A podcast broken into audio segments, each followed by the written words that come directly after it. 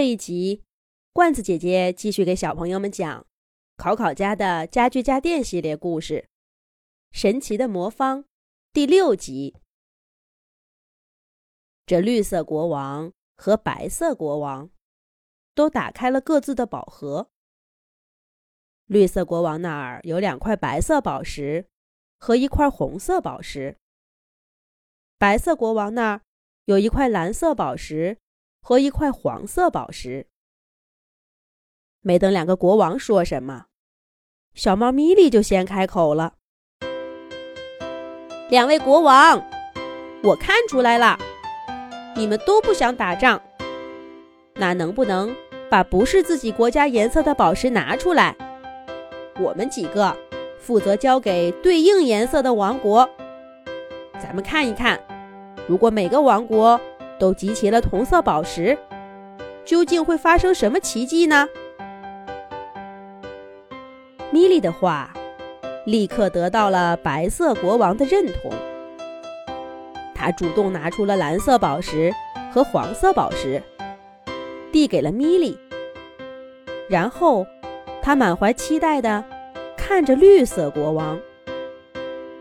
这绿色国王就没有白色国王那么热情了。他看着宝石盒子，犹豫不决。老 K 看出了绿色国王在顾虑什么，说道：“您放心，国王陛下，我们一定把绿色宝石都给您带回来。”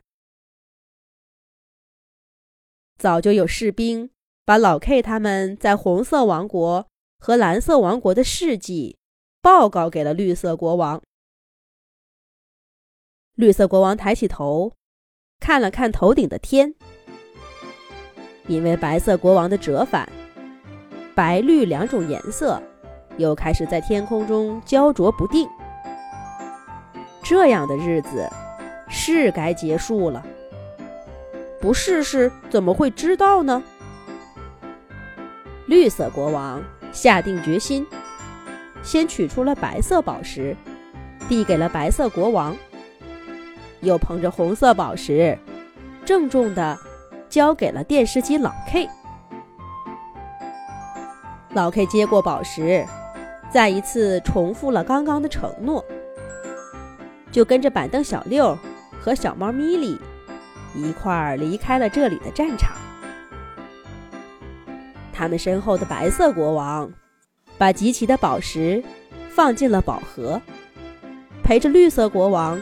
一块儿等候着三位家具家电朋友的归来，而那一边，老 K 他们很快就穿越了白色王国，进入了黄色王国的土地。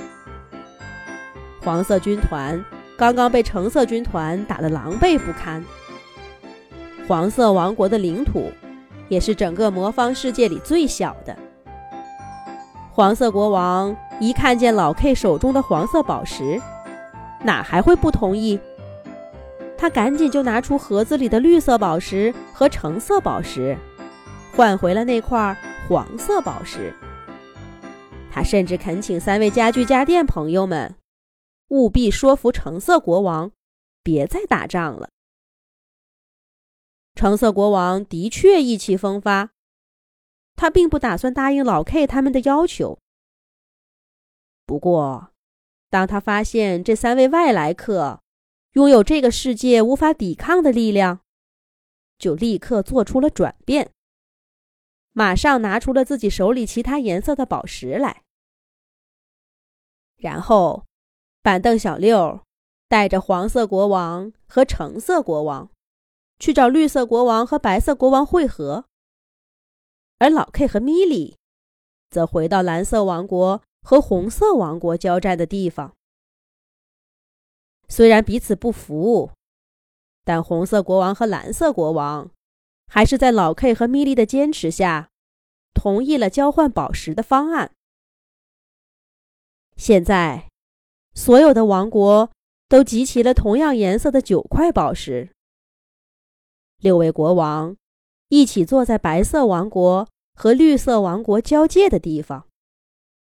把宝石放进了自己的宝盒中。第一次，魔方世界里所有的王国都集齐了属于自己王国颜色的宝石。第一次，所有的国王、所有的臣民都放下手中的武器，期待着传说中那个奇迹的发生。然而，一切都没有变化。所有的宝石都静静地躺在各自的宝盒里，并没有射向都城的光束，更没有和平的承诺。他们看上去都呆呆的，甚至还不如跟其他颜色的伙伴躺在一块儿的时候那么光彩夺目。原来传说是假的。六位国王。立刻感到了被欺骗的愤怒。多少年来，他们祖祖辈辈为着这个传说不停的争斗，一代一代把每个国家的希望扛在肩上。大家要期待着，畅想着未来的幸福，才能一天一天的战斗下去，生活下去。可是现在呢？一切都是假的，又要回到那样无法休止的混乱中吗？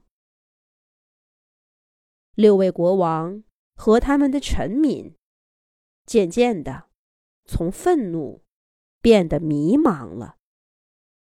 接下来会怎么样呢？咱们下一集讲。